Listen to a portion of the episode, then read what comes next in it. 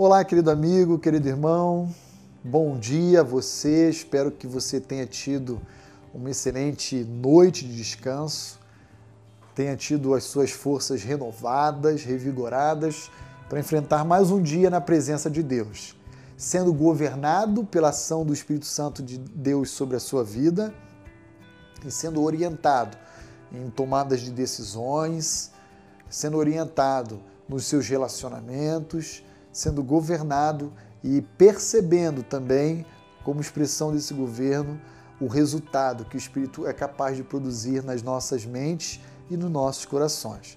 Hoje, eu gostaria de compartilhar um pouquinho com cada um de vocês a respeito da bondade e da benignidade.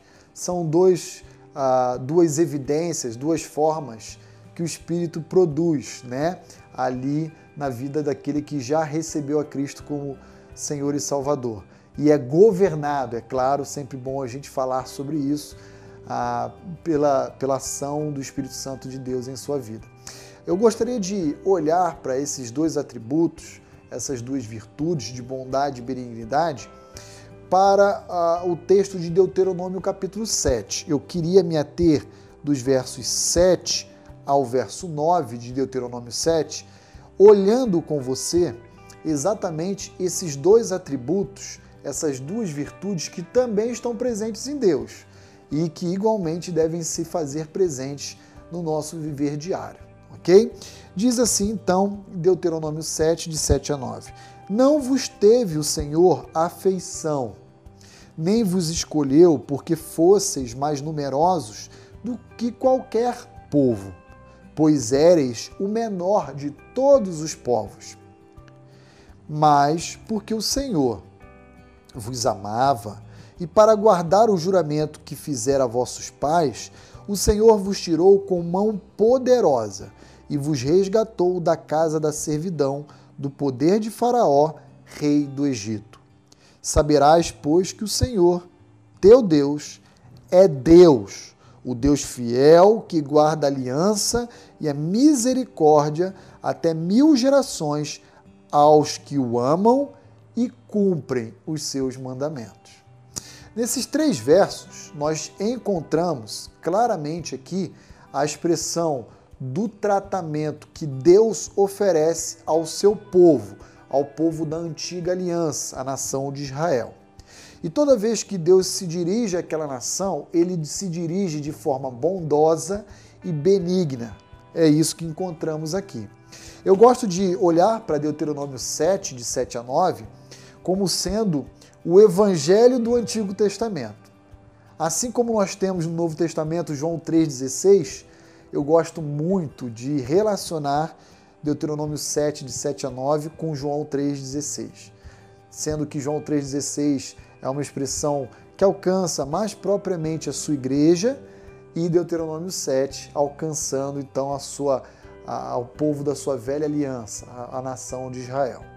E nessa descrição encontramos claramente a bondade de Deus e a sua benignidade. Diz Moisés, registrando as palavras do próprio Deus à nação de Israel, que Deus não escolheu aquela nação porque eram fortes, porque eram numerosos, porque eram temíveis, mas pelo contrário, eles eram o menor de todos, os mais frágeis, os mais fracos, e Deus os escolheu porque simplesmente decidiu amá-los. Deus olhou para a humanidade antiga e disse: Esse povo aqui será objeto do meu amor. E por eu amá-los, eu vou cuidar deles, eu vou preservá-los, independentemente da sua obediência ou desobediência, independentemente da sua devoção ou da sua idolatria. E Deus assim o fez com a nação de Israel Claro que com os devidos tratamentos com o povo de Israel, a nação judaica, mas o que eu queria chamar a sua atenção no dia de hoje é que a semelhança de Deus, eu e você, também devemos ser bondosos e benignos. Somos bondosos e benignos com aqueles que nos ofendem, com aqueles que se indispõem conosco por qualquer razão. Somos bondosos e benignos à medida em que obedecemos o mandamento de amar ao outro como a nós mesmos. Como você poderia descrever? E aqui fica uma pergunta para você ir pensando ao longo do seu dia. Quais são as formas, como você identifica a benignidade e a bondade de Deus em sua vida e como ela tem sido reproduzida nas suas relações com os próximos, com a sua própria família, com o seu cônjuge, com os seus filhos, com os seus pais, mas também com os seus amigos, vizinhos e colegas. Que o fruto da bondade, a expressão da benignidade que o Espírito Santo de Deus pode produzir na vida de um salvo seja percebida no seu andar diário. Que Deus o abençoe.